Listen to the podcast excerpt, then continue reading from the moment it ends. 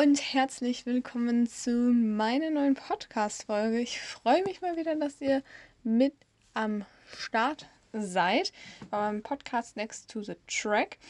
Ja, hinter uns liegt ein sehr spannendes äh, Rennwochenende in Mexiko, ein sehr besonderes, denn wir waren, oder das Rennen fand statt über, in über 2000 Meter Höhe und ich glaube, dass das insgesamt äh, ja ein durchaus spannendes Rennen war mit einigen Überholmanövern doch. Äh, ja, genau. Und ich würde sagen, wie sonst auch, starten wir natürlich erstmal mit dem Driver-Rating. Und wir fangen da von hinten an. Und das ist ein bisschen schade, dass ich diese Person jetzt quasi direkt am Anfang nennen muss. Es ist nämlich Sergio Perez. Ja, der tragische Held quasi von Mexiko, denn es tat mir wirklich leid, wie er da aufgeben bzw. rausgeflogen ist. Wir werden da natürlich auch gleich noch drüber sprechen, aber erstmal zu seiner Note. Ähm, beziehungsweise zu einem Punktzahl. Ich habe ihm eine 6 von 10 gegeben. Ähm, bis zum Rennen, bis zur ersten Kurve war sein Wochenende nämlich eigentlich ganz gut. Sein Qualifying war okay. Er war relativ nah an Verstappen dran, würde ich sagen. Hat bis dahin keine großartigen Fehler gemacht. Ja, und dann kam das Rennen. Genau. Wie gesagt, wir sprechen da gleich nochmal drüber, deswegen ja, trotzdem leider erstmal eine 6 von 10. Äh, ebenfalls eine 6 von 10 hat von mir bekommen Kevin Magnussen. Ähm, nicht wundern, heute ist das irgendwie ein bisschen so gestaffelt in so 6 von 10, 8 von 10, 7 von 10, keine Ahnung warum, aber ja. Ebenfalls, wie gesagt, von mir bekommen hat äh, eine 6 von 10 Kevin Magnussen. Ähm, aus dem Grund tatsächlich, also ähm, ich finde, also im Qualifying war er halt hinter seinem Teamkollegen, auch im Rennen war, lag er halt hinter ihm. Am Unfall selber konnte er nichts unbedingt für. Also da ist ja was gebrochen ähm, hinten an seinem Auto und dadurch ist er ja quasi gecrashed. Er sah sehr äh, krass auf jeden Fall aus, aber das war nicht seine Schuld. Ähm, klar, erstmal davor die Runde irgendwie äh, hatte er immer so einen Ausritt auf der Start- und Zielgerade. Ob das da jetzt irgendwie mit zusammengehangen hat, ich denke eher nicht, aber ja, trotzdem reicht es für mich halt nur für eine 6 von 10. Danach kommen die beiden Aston Martin Piloten. Vielleicht können wir die ja mal einfach mal zusammenpacken, weil ich habe beiden eine 6 von 10 gegeben. Man muss dazu sagen, beide hatten ein DNF, also ein Did Not Finish. Beide hatten nicht wirklich ein super tolles Wochenende. Gut, ich finde, Stroll war zwar im Rennen ganz gut unterwegs, war okay, er war teilweise mal dran, aber am Ende hat er sich irgendwie wieder selber ich sag mal, ja, versaut. Und bei Fernando Alonso fand ich, war die Quali in Ordnung. Er hat seinen Teamkollegen geschlagen, was ja eigentlich immer prinzipiell gut ist. Allerdings hat er auch diesen Fehler in Q1 drin, ähm, wo ich mir denke, okay, das war eigentlich auch irgendwie vermeidbar, vor allem von so einem erfahrenen Fahrer wie Fernando Alonso. Ähm, ja, genau, deswegen reicht es für mich bei beiden nur eine 6 von 10. Äh, ich fand Fernando Alonso dieses Wochenende sehr ähm, auffällig, also er war sehr unauffällig, muss man eigentlich eher sagen. Er war sehr ruhig. Man hat sehr wenig von ihm mitbekommen, muss ich sagen. Und ähm, es wirkte, ähm, dass er sehr unzufrieden, wohl, glaube ich, mit der Situation aktuell ist, wie sie ist, wie er da hinten rumfährt. Und ja, ich glaube, er ist gerade einfach nicht so happy, muss man sagen. Genau. Dahinter ebenfalls kurz vor Schluss aufgeben musste Logan Sargent, nämlich in der letzten Runde. Der hätte nur noch über Start und Ziel fahren müssen, aber dann musste er aufgeben. Ähm, ja, 6 von 10. Er war halt einfach zu weit vom Teamkollegen weg. Er hat größere Fehler vermieden, muss man dazu sagen. Er hatte jetzt keinen krassen Crash oder so. Das war auf jeden Fall ein guter Schritt, aber es war halt trotzdem zu weit weg von Alex Albon, der halt auch wieder mal Punkte geholt hat. Dann kommen wir zu Valtteri Bottas und Joe Guanju, ebenfalls zwei Teamkollegen, die ähm, ja im Rennen hintereinander gelegen haben. Deswegen packen wir die einfach auch mit zusammen. Beide haben von mir eine 8 von 10 bekommen. Ähm, das lag daran, dass ich finde, dass die super Qualifying gefahren sind. Das Rennen, da hat man halt einfach gemerkt, ja, da ist der Alfa Romeo halt einfach nicht, da funktioniert der einfach nicht. Aber wie gesagt, ähm, das Qualifying fand ich von beiden gut und beide gleich, weil beide haben halt eine Session angeführt gegenüber seinem Teamkollegen. Also Joe war im Rennen ein bisschen fixer unterwegs. Gut, dazu muss man sagen, dass ähm, Bottas äh, eine Strafe noch bekommen hatte für den Berührung mit Stroll am Ende. Aber genau, Bottas hat halt dann wiederum im Qualifying gegen Joe ja auch gewonnen. Das war aber auch relativ knapp, muss man sagen. Ja, deswegen ähm, beide eine 8 von 10. Ebenfalls eine 8 von 10 von mir bekommen hat Nico Hültenberg. Ähm, der fand ich war sehr gut unterwegs, hatte einen echt guten Start, muss man sagen, hielt sich super lange in den Punkten und auf einmal ging es dann nach hinten äh, wieder für den Deutschen. Das war natürlich sehr schade, muss man sagen, weil er eigentlich ein super Wochenende hatte. Er hatte auch immer relativ Glück, dass die beiden Alpines hinter ihm waren, die halt einfach nicht so den super Motor haben, beziehungsweise da der dann nicht voll aufgeregt ist, wie zum Beispiel bei Ferrari. Die sind nicht so schnell auf den Geraden, muss man dazu sagen, ähm, mit dem PS. Und deswegen konnte, hatte er da eigentlich eine ganz gute Ausgangsposition, aber am Ende hat man gemerkt, dass einfach die Reifen ja quasi eingegangen sind. So, dann davor äh, Yuki Tsunoda. Yuki Tsunoda kriegt von mir eine 7 von 10. Äh, ich finde, dass er das im Qualifying super gemacht hat, mit dem, dass er Daniel Ricciardo geholfen hat. Ich finde, er hat äh, an sich ein super Rennen gefahren. Er ist relativ, er ist als erster, glaube ich, sogar nach Norris, ähm, äh, vor Norris so, auf die harten Reifen gewechselt, wodurch er echt super ähm, gefahren ist und hat sich sogar in die Punkte quasi, wurde er vorgespült und hat sich da auch lang gehalten, hatte dann einen harten Kampf mit Oscar Piastri, der eine Berührung zur Folge hatte und dadurch fiel er aus. Äh, es gab keine Strafe für Oscar Piastri. Äh, ich glaube, für Yuki Tsunoda gab es auch keine. Und ich muss sagen, ich finde es okay. Ich habe jetzt nicht, ich kann jetzt nicht sagen, dass es hundertprozentig Oscar Piastri schuld war, weil beide sind da auch sehr optimistisch reingefahren. Ich glaube insgesamt natürlich, man hätte es irgendwie vielleicht vermeiden können. Es waren generell viele knappe Situationen, würde ich sagen, schon dabei. Aber ja, deswegen für Yuki Tsunoda, der hat sich wahrscheinlich sehr geärgert, aber eine 7 von 10. Ebenfalls eine 7 von 10 hat von mir Pierre Gasly. Ich finde, der ist ein ganz okayes Rennen gefahren, muss man sagen. Der lag eigentlich sogar vor seinem Teamkollegen. Ocon hatte da einfach Glück ähm, bei der roten Flagge, weil der halt da noch nicht gestoppt hatte.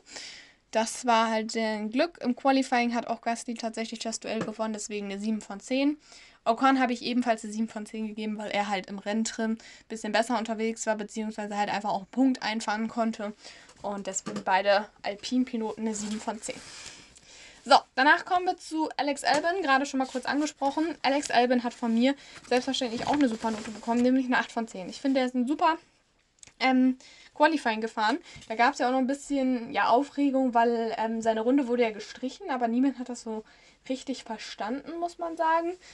Ähm, ja, keine Ahnung. Er ist auch ein bisschen unauffällig quasi in die Punkte gefahren. Ich habe mich schon ein bisschen gewundert, als auf einmal Alex Alvin in den Punkten lag. Der war allerdings auch auf den harten Reifen unterwegs, muss man dazu sagen. Ja, im Qualifying, wie gesagt, vielleicht hätte er denn das etwas weiter rausfahren einfach ein bisschen vermeiden sollen, dann wäre er noch weitergekommen. Aber ich finde, ein super Rennen hat sein Teamkollegen geschlagen, deswegen 8 von 10 definitiv verdient. Man hätte sogar vielleicht auch über eine 9 von 10 nachdenken können. So, danach kommen wir zu Oscar Piastri. Oscar Piastri habe ich eine 8 von 10 gegeben. Qualifying fand ich eigentlich ganz gut. Hat den Run in Q3 bisschen versaut, muss man sagen. Der war nicht so gut. Ähm, aber dass er unter Druck weitergekommen ist, anders als Teamkollege Norris, ähm, finde ich, hat er stark gemacht. Und ja, deswegen eine 8 von 10. Im Rennen lief es nicht so ganz gut für ihn, muss man dazu sagen. Daniel Ricciardo der ja, Rückkehrer seit Austin quasi, äh, hat von mir eine 9 von 10 bekommen. Äh, ich finde ein mega Qualifying gefahren.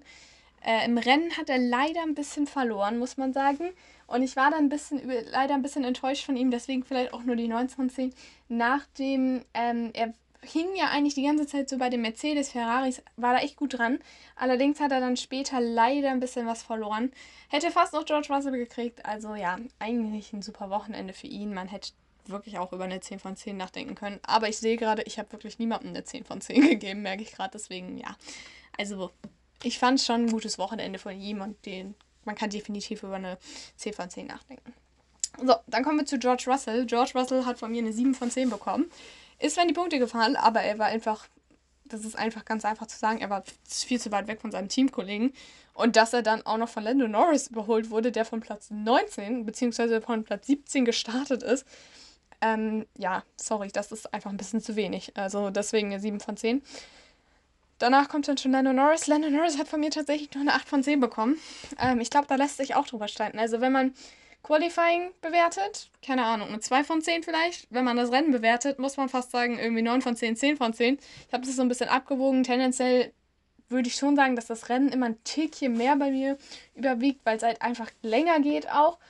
Aber ja, sorry, der Fehler im Qualifying ja, da wollen wir eh gleich noch drüber sprechen, deswegen will ich da noch nicht zu viel verraten, aber ja, eine 8 von 10. Dahinter Carlos Sainz. Carlos Sainz hat ebenfalls eine 8 von 10 von mir bekommen. Er war zu langsamer als Teamkollege Leclerc, aber hat halt irgendwie keine Fehler gemacht, war ein gutes Wochenende für Ferrari. Auch wenn man irgendwie nach, ja, der Pole und Platz 2 für Ferrari vielleicht irgendwie mehr erwartet hat. Man war sich ja eigentlich ziemlich sicher, ja, hey, im Platz 1, 2 halten wird eher nichts. Deswegen tendenziell irgendwie das Maximum rausgeholt. Es wäre vielleicht noch interessant gewesen, ähm, dass, wenn sie einfach auf die Mediums gesetzt haben, nach der, nach der, hätten nach der äh, Red Flag, dann wäre noch ein bisschen Spannung vielleicht drin gewesen. Aber andererseits kann ich es ja auch verstehen, weil Ferrari hat halt mit dem Reifenabbau, beziehungsweise ja, mit dem Reifenabbau, Reifenverschleiß echt Probleme. Und dann ist das natürlich mit den harten Reifen die sichere Variante, auch wenn die nicht so gut am Ferrari funktioniert haben, muss man dazu sagen. So, dann kommen wir jetzt auf, zum Podium und zwar zu Charles Leclerc. Charles Leclerc hat von mir eine 9 von 10 bekommen. Ich finde ein super Qualifying im Rennen ist er halt ein bisschen zurückgefallen, muss ich sagen. Er hat da vielleicht noch ein paar Chancen irgendwie nicht so genutzt. Der Start war halt auch nicht der beste, muss man sagen. Hat dann Herr Max Verstappen verloren. Von der Pole aus kann man schon sagen oder erwarten, ja, man kann es halten. Allerdings hatte Verstappen natürlich auch einen echten Vorteil im Punkto Windschatten. Ähm, den hatte halt Leclerc gar nicht, weil kein Auto vor ihm fuhr. Ähm, genau. Danach haben wir dann Lewis Hamilton. Den habe ich ebenfalls eine 9 von 10 gegeben. Ich finde eine super Aufholjagd. Qualifying war für mich halt ein bisschen, das war zu wenig, deswegen keine 10 von 10, weil ansonsten hat er eigentlich ein gutes Rennen gefahren und ist dann ja auch an den beiden Ferraris vorbeigekommen. Allerdings auch erst ein bisschen später, muss man dazu sagen. Ähm, ja, hat auf dem Medium super funktioniert für ihn. Genau, und Max Verstappen, keine 10 von 10, habe ich ja gerade schon angedeutet. Ebenfalls auch eine 9 von 10. Ähm, ja, ein Punkt Abzug quasi wegen dem Qualifying, muss ich sagen. Qualifying war halt nicht so mega gut. Platz 3. Ähm, klar ist jetzt Meckern irgendwie auch auf höchstem Niveau. Was man ihn dafür anrichten muss, die Starts waren echt mega. Da hat er auch nochmal gezeigt, hey, man kann von der Pole echt einen Start gewinnen. Also das war echt gut. Ähm, deswegen natürlich wieder ein super Rennen von Max Verstappen und definitiv auch ein verdienter Sieg für ihn. Ähm, ja, für Max Verstappen, genau. Und ich glaube, er hat es auch genossen, da so seinen Sieg zu feiern. Ich glaube, auch die Fans haben sich irgendwie schon so für ihn gefreut und ich glaube, das lief alles ganz gut ab. Genau. So, ich mach, äh, wir machen eine ganz kurze Pause und dann melden wir mich gleich zurück. Und natürlich wollen wir über Sergio Perez reden, aber auch noch über ein, zwei andere Dinge. Hallo und willkommen zurück bei meinem Podcast Next to the Track. Ich freue mich, dass ihr noch mit am Start seid. Und natürlich wollen wir nach dem Driver Rating, wenn wir jetzt hier zu den Themen kommen, ähm, natürlich müssen wir da über Sergio Perez reden. Sergio Perez hat eigentlich bis zum Qualifying nämlich ein super Wochenende gehabt, muss man sagen. Er war relativ nah dran an Max Verstappen, der auch kein perfektes Qualifying hatte, muss man sagen. Was vielleicht so ein bisschen ja nervig war, dass Daniel Ricciardo tatsächlich äh, vor Sergio Perez stand im Qualifying, was ja irgendwie so ein bisschen sein Schattenmann aktuell ist, muss man ja sagen. Aber eigentlich ähm, muss man sagen, dass Sergio Perez doch dann relativ nah an Verstappen dran war. Und von daher aus gesehen war es echt eine gute Quali von ihm, muss man sagen. Und ich habe mich da auch echt für ihn gefreut und auch für die Fans, weil, sorry, aber die Fans waren einfach da, um ihren Home Hero quasi zu sehen. Und das war ähm, Sergio Perez. Und deswegen ähm, hat es mir dann am Start wirklich sehr, sehr leid getan. Also Perez, muss man sagen, hatte einen Mega-Start. Er hatte sogar einen besseren Start als Verstappen. Äh, das hat man an den Reaktionszeiten gesehen. Der war echt super. Und dann hat er natürlich von diesem Windschatten so krass profitiert, muss man sagen, dass er ähm, ja, in Führung gehen konnte, beziehungsweise mindestens mal einige Positionen gut gemacht hätte. Ja, und dann fuhr er da und dann hat er natürlich seine Chance gerochen, hey, ich kann hier vor meinem Heimpublikum in Führung gehen, weil er halt einfach so einen guten Start hat und diesen Windschatten so gut nutzen konnte auf der langen Start- und Zielgerade. Ja, und dann war er vielleicht ein bisschen zu, zu überheblich, ein bisschen zu übermotiviert vielleicht auch ähm, und hat dann äh, voll in die erste Kurve reingehalten und sie sind dann quasi zu dritt oder wollten quasi zu dritt durch diese erste Kurve fahren. Und das muss man halt sagen, war halt der Fehler von Paris, muss man sagen. Also würde ich jetzt sagen, tendenziell. Äh, viele haben ja auch die Schuld bei Leclerc gesucht. Natürlich vor allem die Fans kann ich aus der Sicht auch verstehen. Auch wenn ich finde, dass das Auspfeifen einfach nicht geht, muss ich sagen. Allerdings ähm, haben die halt einfach nie so ein, keine Ahnung, die haben jetzt auch nicht 30 Wiederholungen von diesem Unfall gesehen quasi. Aber für Sergio Perez tat es mir echt leid, wie die Mechaniker es dann noch versucht haben, irgendwie geht's noch mit dem Auto, kannst du noch mal rausfahren? Und dann ging es nicht und er hat sich wirklich geärgert, das hat man gesehen. Ähm, als sie noch versucht haben, die Reifen zu wechseln, da hat er direkt danach aufs Lenkrad gehauen. Also der war, ups, äh, der war wirklich, wirklich traurig und ich kann ihn auch voll nachvollziehen. Vor allem, es war sein Heimrennen. Er wollte es in diesem Rennen wirklich nochmal allen beweisen, hey, ich habe hier diesen Platz verdient. Er wollte diesen Push von den Fans mitnehmen ins Rennen. Und ich glaube, er wäre auch aufs Podium gefahren. Er hatte nämlich eine echt gute Pace, muss man sagen. Äh, Im Qualifier war er, wie gesagt, schon nah dran und auch im Long Run am Freitag in den Tests, Long Runs quasi, war er echt ganz gut unterwegs und er war ja auch schon in Austin ganz gut unterwegs, muss man sagen. Und dementsprechend hätte ich es ihm natürlich gegönnt. Aber ja, wenn man dann halt wieder an den Crash guckt, ähm, er wäre vermeidbar gewesen. Also ich glaube, der war da halt einfach so ein bisschen zu übermütig, der Sergio. Er hätte einfach ein bisschen eher zurückziehen müssen und wäre dann, keine Ahnung, als Dritter in die Kurve gegangen. Den ähm, Ferrari hätte sich definitiv gekrallt. Und an Max Verstappen, ich weiß eh nicht, ich glaube, da wäre Verstappen eh irgendwann vorbeigegangen, muss man dazu sagen. Deswegen, ja, das war irgendwie ein bisschen schade, aber in der Euphorie kann das natürlich definitiv passieren. Allerdings, was ihm zu Verhängnis wird, ist, dass es in den letzten Wochen und Monaten halt zu oft passiert ist.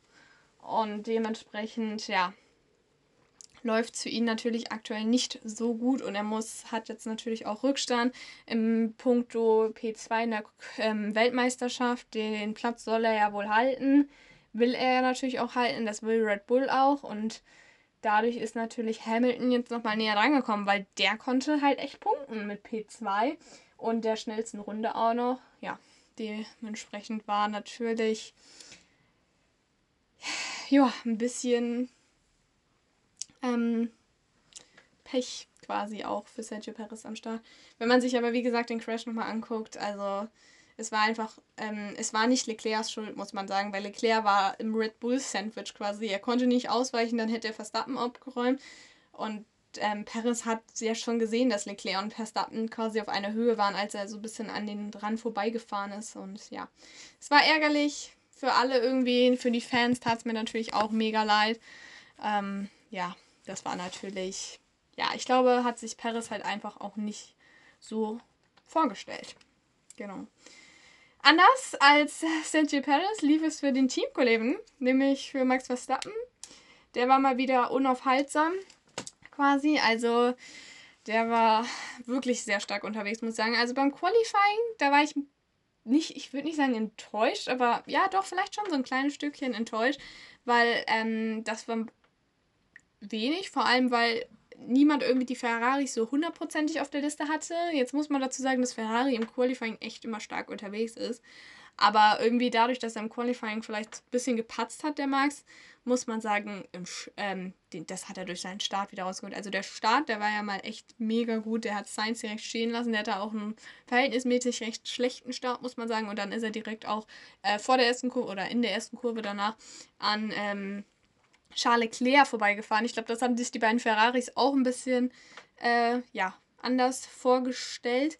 Und ja, auch im Rennen ist er natürlich wieder die beste Pace gefahren, muss man sagen. Und ich fand es auch echt krass, wie er dann nach dem zweiten ähm, oder nach dem zweiten Restart quasi, also nach der roten Flagge, diesen Start gewonnen hat. Da hat er halt auch gezeigt, hey, man kann schon einen Start von der Pole Position quasi gewinnen und ist dann direkt ähm, äh, ja, ist dann direkt äh, auf die erste Kurve zugefahren und hat dann wieder einen mega krassen Abstand rausgefahren zu, äh, ja, zu Hamilton. Also das war wieder echt eine mega Leistung. Ja, von den Verfolgern her waren es ja dieses Wochenende eher Hamilton und Ferrari, muss man sagen, die Max Verstappen quasi verfolgt haben auf der Rennstrecke ja, für die Ferraris lief der Start halt wirklich nicht gut, muss man sagen. Leclerc konnte in den Erstrunden noch ein bisschen dranbleiben. Das hielt sich dann noch so bei zwei Sekunden, aber irgendwann waren die Reifen vom Ferrari halt auch hin. Da muss man natürlich auch sagen, dass Verstappen eine ganz andere Strategie genommen, äh, gewählt hatte als Ferrari und Mercedes. Verstappen ist ja relativ früh reingekommen, wo ich mich erstmal auch ein bisschen gewundert hatte, weil ich mir so dachte, okay, ähm, bei Verstappen sind die Reifen jetzt schon durch. Der wird natürlich auch gepusht haben, ne, auch vom Start und so weg. Und dann dachte ich mir so, okay, Verstappen ist jetzt hier der Erste reinkommt und die Ferraris und die Mercedes sind dann ziemlich spät reingekommen. Da dachte ich mir auch so, wenn ich Ferrari gewesen wäre, hätte ich vielleicht schon mal einen von den beiden Fahrern, weil sie ja mit zwei fuhren, reingeholt. Weil ich glaube, schlussendlich war das nicht die falsche Strategie von Max Verstappen. Ich glaube nämlich, dass man durch diesen Stop, den man gemacht hat, man hat zwar 20 oder 25 Sekunden ungefähr verloren, aber man hat diese Sekunden unheimlich schnell wieder rausgefahren, muss man sagen. Weil man freie Luft hatte, man hatte, oder größtenteils hatte man halt, also manchmal hatte man so eine Streckenabschnitte, wo du freie Luft hattest. Und mit diesen neuen Reifen, das hat so viel gebracht. Und deswegen glaube ich halt, dass es für Max Verstappen echt die gute Strategie war, schlussendlich. Und ja, deswegen konnte er erneut ein Rennen gewinnen. Es ist sein 16. Sieg. Damit übertrumpft er sich von seinen 15 Siegen, die er letzte Saison ähm, geholt hat. Ich bin gespannt, wie es läuft für ihn in Brasilien. Genau. Wir machen nochmal eine ganz kurze Pause. Ich melde mich gleich nochmal zurück und dann wollen wir über ein Desaster mit Happy End sprechen und natürlich auch noch kurz über Nico Hülkenberg. Hallo und willkommen zurück bei meinem Podcast Next to the Track. Ich freue mich, dass ihr noch mit am Start seid. Wie gerade schon mal erwähnt, wollen wir jetzt über das Desaster mit Happy End reden. Ja, um wen könnte es sich da wohl eher handeln als um Lando Norris? Lando Norris hatte ein wirklich schreckliches Qualifying, muss man sagen. Also, dass er so schlecht, sage ich mal, performt hat in einem Qualifying, dass er nicht mal eine vernünftige Runde zusammengekriegt hat, habe ich, glaube ich, schon. Das ist schon echt lange her, dass ich das erlebt habe, muss ich sagen. Also, das ist schon wirklich lange her, dass das passiert ist. So muss man es eher formulieren. Und andersrum natürlich ähm, auch Piastri, der es mit seiner Runde hinbekommen hat. Also, ähm, ja, vielleicht nochmal dazu erstmal kurz erklären im Qualifying. Also die beiden McLaren haben es ähnlich wie die Ferraris und Mercedes gemacht. Die wollten ihren ersten Run auf Medium-Reifen machen, damit sie halt sich einen Soft-Reifen quasi sparen können. Piastri hat das tatsächlich auch gemacht. Der hat eine ganz ordentliche Runde hinbekommen. Die hätte ihn nicht in die Top 15 gebracht, aber hat halt einfach mal eine Zeit gesetzt. Bei Norris, muss man sagen, gab es wohl irgendwie ein Problem. Deswegen musste der nach seine Runde abbrechen und kam rein. Und dann sind beide erst tatsächlich kurz vor Schluss wieder rausgefahren. Ein Tickchen eher als die anderen, dass sie halt eine freie Runde drehen konnten. Piastri hat es hinbekommen, hat sich da auf P2 geschoben. Ähm, Norris hat es nicht hinbekommen, hatte einen Fehler an der Kurve drin und hatte deswegen einen relativ großen Abstand ähm, zu den anderen. Wollte es dann probieren mit einem zweiten Run und da kam ihm dann der Dreher quasi oder der Ausritt von Fernando Alonso in die Quere und damit konnte sich keiner mehr zeitlich verbessern. P19 hieß es dann für Lando Norris. Lando Norris wurde noch auf P17 vorgeschoben aufgrund einiger Strafen und ja, Runden, die für gestrichen worden ist, von zum Beispiel, zum Beispiel. Und ja, also ich glaube, für Lando Norris war das ähm, definitiv mal wieder ein herber Rückschlag, weil ich habe mir gerade mal so überlegt, ähm, Piastri hat ihn jetzt relativ oft, muss man sagen, im Qualifying geschlagen. Also ich meine, wenn ich mich richtig erinnere, war es in Japan auch so. Da war Piastri auf 2 und Lando Norris auf 3. In Katar sowieso, das wissen wir ja. Ähm, in Austin war es wieder Lando Norris, der war Piastri nicht so gut unterwegs, muss man sagen. War okay, aber halt nicht so nah dran an Lando Norris. Und jetzt war es halt in Mexiko im Qualifying wieder Oscar Piastri, der es unter Druck geschafft hat, anders als Lando Norris. Hm, Habe ich mir aber auch so ein bisschen gefragt bei McLaren oder bei McLaren dachte ich mir wirklich so, ich würde dem Norris nicht die hundertprozentige Schuld zuschieben. Klar, er hat den Fehler gemacht, das war seine Schuld, ja. Allerdings gab es, wie gesagt, wohl auch irgendwie ein Problem an seinem Auto. Und das Zweite ist auch, warum ähm, ich mir dachte, warum ist man als McLaren-Team das Risiko eingegangen irgendwie? Klar, man wollte Reifen sparen. Ja, das hat am Ende eigentlich auch ganz gut funktioniert, weil Norris ist in Q1 rausgeflogen und hatte damit drei frische Softreifen. Ja, das klingt jetzt doof, ne? Aber ist ja nun mal so, war ja nun mal Fakt. Aber ich habe hm, als McLaren nicht so ganz verstanden, warum man das jetzt gemacht hat, weil ich finde, über Q1 zu kommen, das ist für den McLaren momentan verhältnismäßig leicht, das ist definitiv machbar. Und warum sollte man dann so ein Risiko quasi eingehen? Also ich hätte Lando Norris dann vielleicht auch einfach mal ein Tickchen eher rausgeschickt, dass er definitiv vielleicht nochmal eine zweite Runde hat. Weil meiner Meinung nach wurde dadurch unnötiger Druck irgendwie auf beide Fahrer ausgeübt, der halt wie gesagt einfach unnötig war, weil man hätte beide ein bisschen eher rausschicken können, also noch ein bisschen eher, dass sie wirklich mal vielleicht zwei cleane Runden gehabt hätten, wo sie sich eine gute Zeit, weil ganz ehrlich, wenn die beiden da auf P2 und P3 gelandet wären, was Piastri ja gezeigt hat, war ja möglich, dann waren die, wären die durch gewesen, da wäre keiner mehr vorbei. Sie hätten sich dann ja natürlich nochmal einreihen können. Dadurch, dass aber eh super mega viel Verkehr auf dieser Strecke war, äh, war es sowieso nicht von Vorteilen, ganz als letztes rauszufahren, um eine cleane Runde zu kriegen. Dementsprechend ja, habe ich das nicht so ganz verstanden, muss ich sagen. Ja, also das war so ein bisschen das Desaster von Lando Norris. Ähm, er hat es noch im Interview ganz gut überdeckt, muss man sagen, mit ein paar ja, Lachern, sage ich mal. Aber man hat, glaube ich, schon gemerkt, dass er ein bisschen angefressen war. Ähm, Weil es halt in letzter Zeit auch relativ häufig passiert ist. Im Rennen muss man dafür sagen, deswegen das Happy End, da war Norris wirklich stark und ich finde auch zu Recht ist er Driver of the Day geworden. Weil das war wirklich eine sehr starke Vorstellung von ihm. Ich glaube, so viele Positionen hat er noch nie gewonnen oder ja, ja, gewonnen, kann man sagen, äh, in einem Rennen. Und das war wirklich stark. Also man muss ja sagen, die beiden Starts hat er ein bisschen verhauen. Die waren beide nicht gut. Allerdings muss man beim zweiten Start sagen, hat er das, glaube ich, da war einfach das Problem, dass er wirklich auch ein bisschen im Sandwich unterwegs war in der Mitte. Das war nicht die mega gute Linie und musste dann einfach zurückziehen, um halt Unfälle und Crash zu vermeiden. Ja, und dann ging es halt weiter für ihn und ähm, er hat sich dann immer weiter vorgekämpft und war ja auch auf den Mediums unterwegs. Also auch der McLaren hatte eigentlich immer Probleme öfter mal mit dem Reifenverschleiß. Das hat aber wirklich gut funktioniert, weil er bis zum Ende eine starke Pace hatte, konnte das echt halten. Musste ja auch durch den Verkehr und war trotzdem relativ schnell. Er war, glaube ich, der dritt- oder viertschnellste. Ich glaube, nach Charles Leclerc, Verstappen und Hamilton. Ne? Also Verstappen, Hamilton, Leclerc, Norris, so war es, glaube ich ja, dementsprechend würde ich sagen, also wirklich ein super, super Rennen von ihm, was ihm, glaube ich, wirklich auch echt nochmal gut getan hat. Ähm, ich glaube, Piastri hat es ein bisschen angenervt, muss man sagen weil es, glaube ich, schon nervig ist, wenn du weißt, dass dein Teamkollege irgendwie 10 Positionen, okay, 10 waren ja doch, es waren 10, es waren 10, 10 Positionen hinter dir startet und er dich dann trotzdem irgendwie im Rennen 20 Runden vor Schluss überholt oder beziehungsweise du ihn vorbeilassen musst. Allerdings muss man zur Verteidigung von Piastri sagen, der hatte, glaube ich, auch einen Schaden, einen kleineren oder einen größeren, also was ihm auf jeden Fall Zeit gekostet hat.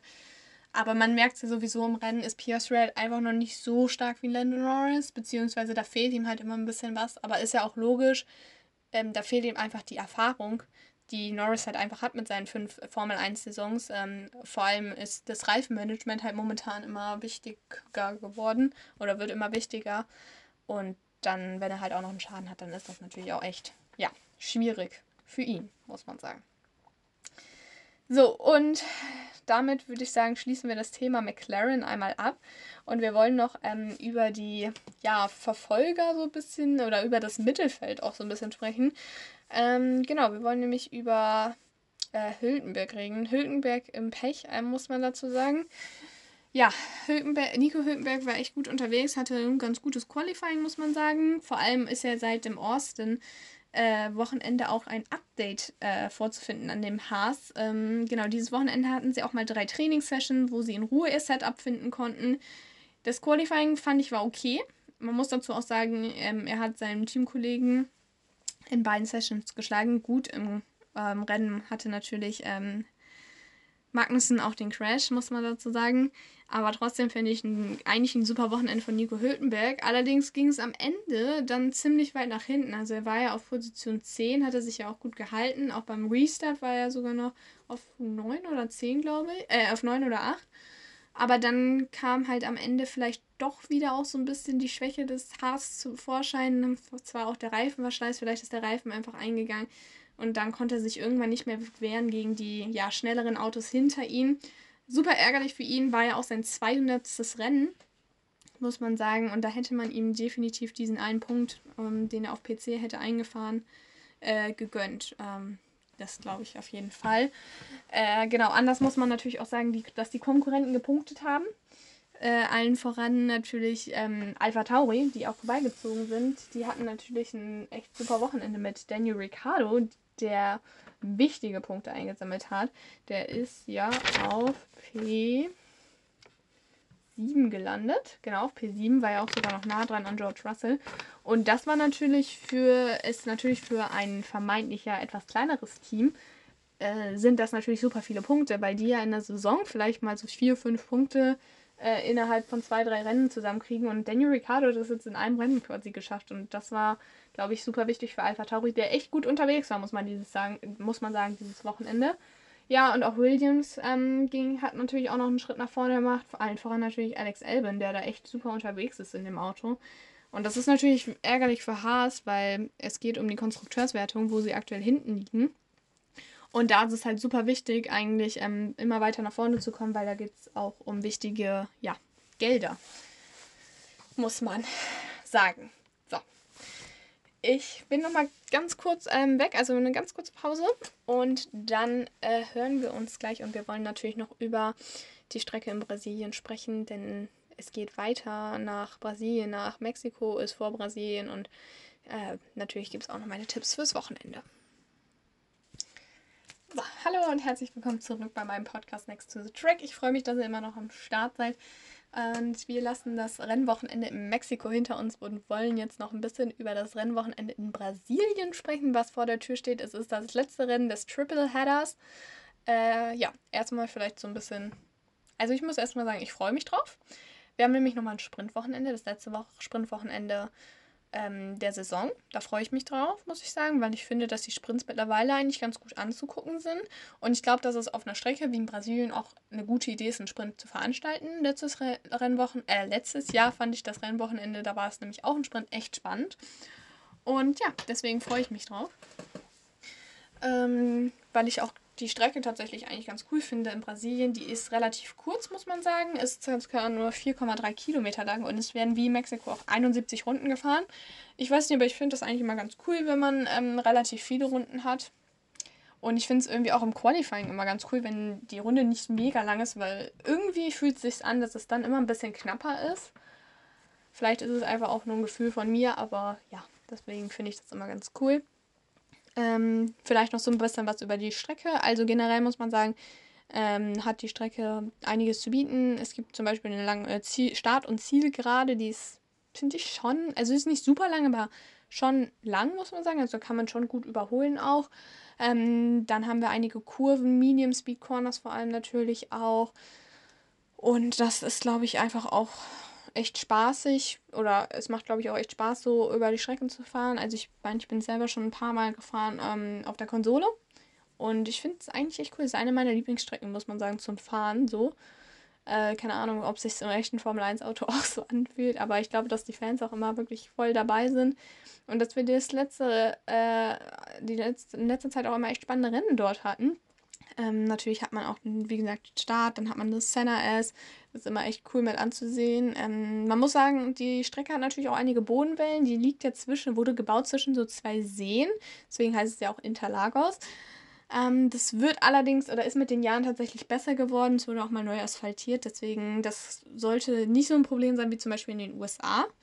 Aber natürlich ist es immer möglich, dass trotzdem nochmal Autos äh, kontrolliert werden und dann auch ja, disqualifiziert werden, wie zum Beispiel in Austin. Und was natürlich auch immer noch ähm, ein wichtiger Punkt ist, wenn man über Brasilien spricht, ähm, ist das Wetter. Denn das Wetter ist dort sehr wechselhaft auch. Ich glaube, wir haben es letztes Jahr auch ganz gut gesehen. Also zum Beispiel während des Trainings kann man ein komplett anderes Wetter haben als irgendwie am Rennsonntag. Also das ist dann immer schwierig mit den Simulationen. Es ist auch mal relativ schwierig, ein gutes Setup zu finden, weil man halt einige Kurven hat. Ähm, aber trotzdem natürlich auch geraden. Also man braucht Downforce, aber auch trotzdem irgendwie einen guten Speed. Das ist so ein bisschen wie jetzt auch in Mexiko gewesen. Da muss man dazu sagen, dass die Strecke auch relativ hoch liegt, nämlich 800 Meter über Meeresspiegel. Also das ist die zweithöchst gelegene Strecke nach Mexiko. Und ja, deswegen ist es, glaube ich, auch gespannt, äh, bin ich auch gespannt im Punkto Setup, vor allem weil anders als in Mexiko haben die ähm, Teams wieder nur ein freies Training, was schon in der Vergangenheit immer für manchmal Probleme gesorgt hat, dann das richtige Setup zu finden. Dementsprechend könnte es natürlich auch mal sein, dass vielleicht doch nochmal der ein oder andere aus der Boxengasse startet. Ja, und wie gesagt, gerade schon aufs Wetter angesprochen, es kann natürlich auch immer mal regnen. Das haben wir letztes Jahr gesehen. Letztes Jahr gab es die Sensationspole äh, für Kevin Magnussen. Der hat nämlich im Regen die ähm, gefahren. Dann kam es zu einem Unfall und Magnussen stand halt vorne, weil er halt beste, seine beste erste Runde quasi gedreht hatte. Ja, und dementsprechend freue ich mich wirklich, weil ich glaube, dass es ein spannendes Rennwochenende wird. Ich glaube, es wird auch wieder spannend ähm, im Punkto ja, Verfolger. Max Verstappen wirkte dieses Wochenende definitiv wieder ein bisschen souveräner als zum Beispiel in Austin. Ähm, dementsprechend, also deswegen sehe ich ihn wie oft sage ich heute dementsprechend? Deswegen äh, sehe ich ihn schon, würde ich sagen, vorne. Aber was so ein bisschen dahinter passiert, ist vielleicht auch interessant. Und dann kommen wir nämlich jetzt auch schon zu meinen Tipps. Also, wie gesagt, ich sehe Max Verstappen ähm, echt gut unterwegs. Deswegen glaube ich schon, dass er den Sieg holen wird. Ähm, genau. Ich glaube, dahinter wird spannend werden. Ähm, ich finde, Ferrari könnte natürlich im Qualifying spielt meiner Meinung nach schon immer eine Rolle, aber im Rennen sind sie einfach noch nicht so gut aufgestellt. Deswegen sehe ich Ferrari nicht unbedingt auf dem Podium, aber ja, vielleicht ein Top 5 für eine Schwellenfahrer ist möglich. Ähm, McLaren, wenn sie die Quali nicht so verhauen wie letztes Wochenende, spielt definitiv so ein bisschen mit. Trotzdem würde ich jetzt einfach mal persönlich auf P2 Lewis Hamilton tippen, weil ich glaube, dass der halt echt gut unterwegs war die letzten Wochen und der nimmt das, glaube ich, auch mit. Und Brasilien ist, glaube ich, auch eine Strecke, die er persönlich ganz gerne mag. Ähm, hat auch eine Verbindung, glaube ich, zu Brasilien. Hat er ja irgendwie so eine Staatsbürgerschaft oder so. Da ging es letztes Jahr irgendwie drum. Genau, und ja, auf P3 ähm, habe ich jetzt tatsächlich mal Sergio Perez getippt. Ist ein bisschen, also ich war mir nicht sicher, entweder Sergio Perez oder ich hätte jetzt gesagt McLaren-Pilot. Entweder Oscar Piastri oder Lando Norris. Ähm, Finde ich spannend. Also, ja, schwierig zu sagen. Ähm, aber das ist erstmal.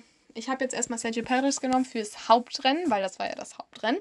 Wir wollen nämlich, ähm, jetzt kommen nämlich auch noch die Tipps für den Sprint. Heute irgendwie andersrum. Komisch. Eigentlich mache ich immer erst den Sprint und dann das Hauptrennen. Egal, wir machen ähm, jetzt das, den Sprint. Ähm, den Sprint, äh, da sage ich tatsächlich, dass äh, Lewis Hamilton den Sprint gewinnt. Ähm, ich glaube, dass er nämlich sich eine ganz gute Position im Qualifying rausfährt. Und dann hat er durchaus, glaube ich, auch eine Chance gegen Max Verstappen. Der wird meiner Meinung nach auf P2 landen. Und auf P3, ich habe ja gerade schon geschwankt zwischen Sergio Perez und McLaren-Pilot. Da glaube ich, wird es dann vielleicht mal Lando Norris machen, wenn er, wie gesagt, ein gutes Qualifying hinlegt. Wovon ich eigentlich ausgehe, wenn er halt nicht wieder so einen Fehler drin hat.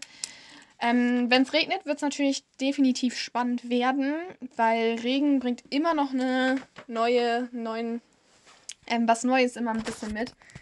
Aber ja, ich glaube, ich freue mich einfach aufs Rennwochenende, bin gespannt. Wie gesagt, es geht nach Brasilien, ähm, eine super Strecke und ich glaube, dass sich auch die Fahrer darauf freuen. Sprintwochenende, dementsprechend ist natürlich wieder mega viel los. Also gleich direkt am Freitag Qualifying, Sprint, Qualifying, Sprintrennen und Rennen. Also volles Programm.